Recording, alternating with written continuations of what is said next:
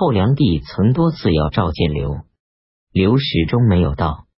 己巳十五日，后梁帝任命刘为宣义节度使，并让他率兵驻扎在黎阳。夏季四月，晋人攻下州，并任命魏州都巡检使袁建峰为州刺史。刘被打败后，河南地区的人们都十分害怕。刘又多次没有接受后梁帝的召见，因此将帅部族都有些动摇。后梁帝派遣卓生都指挥使李霸率领他的所属部队一千多人驻扎在杨柳。癸卯十九日，他率领部队开出宋门。当天晚上，又率部队从水门入城，大声喧闹，放火飘掠，反叛了后梁帝。攻打梁宫的建国门，后梁帝登上建国门楼抵抗。龙乡四军都指挥使杜彦球率领五百骑兵驻扎在球场。李霸的叛军把帐篷上浇上油，用长杆子架起来，准备点燃后烧毁城楼，形势十分危急。杜彦球从门缝里看到李霸的军队没有穿戴铠甲、头盔。于是率领骑兵向李霸发起进攻，士卒们奋力作战。一会儿，李霸的叛军就被打败逃走了。后梁帝看到有骑兵去抗击反叛的军队，便高声的说：“这不是我的龙骧将士吗？谁是叛军的首领？”杜眼球回答说：“叛乱者只有李霸一部，其他的军队都没有动。”陛下只管率领控贺禁军守住攻城，等到天明，我一定能够击败叛军。接着，杜彦球就率军讨伐李霸的反叛军队，并将叛军全营将士以及他们的家属全部诛灭。杜彦球也因此功而被提拔为善州刺史。五月。吴越王前派遣浙西安抚判官皮光业从建州、汀州、黔州、郴州、潭州、越州、荆南一路后梁朝廷入贡。皮兴业是皮日休的儿子。六月，晋王对行州发起进攻，保义节度使严保在行州抗拒坚守。后梁帝派捉生都指挥使张温率领五百士卒前往救援，张温却率领军队投降了晋王。秋季。七月。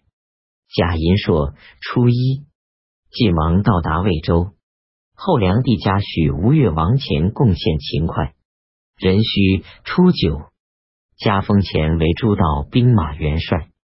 朝廷里很多人认为钱入贡。是贪图市场贸易，不应当过分的用名爵来封。翰林学士窦梦征拿着丧服麻布哭泣。后梁帝认为他犯了罪，贬他为蓬莱尉。窦梦征是地州人。甲子十一日，吴国牙将周交发动叛乱，进入府署，杀了大将秦师权等人。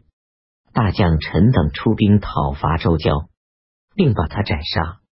八月丁酉十五日，启用以太子少保退休的赵光逢为司空，兼任门下侍郎，同平章事。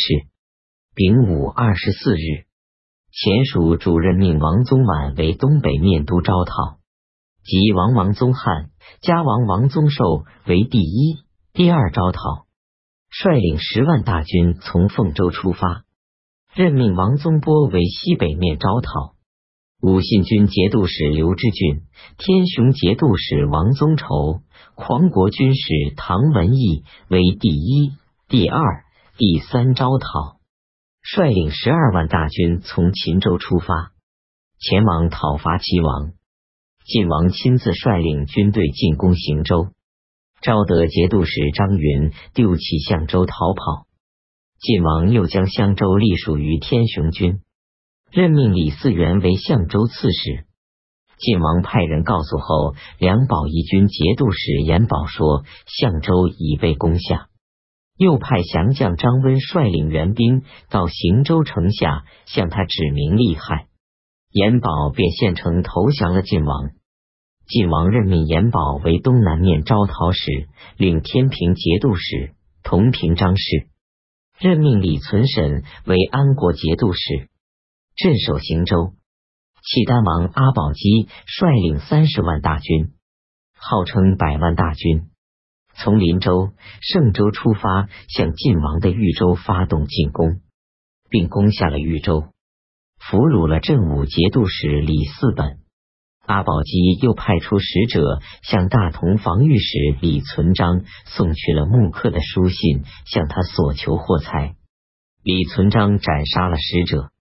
契丹又向云州发起了进攻，李存璋倾全力抗拒。九月，晋王回到晋阳。晋王的性情仁厚孝敬，所以他虽然经营着河北，但还经常回到晋阳去看望曹夫人。每年有两三次，晋人派兵威胁沧州，顺化节度使戴思远放弃沧州城而跑到东都。沧州将领毛章带领全城投降晋王。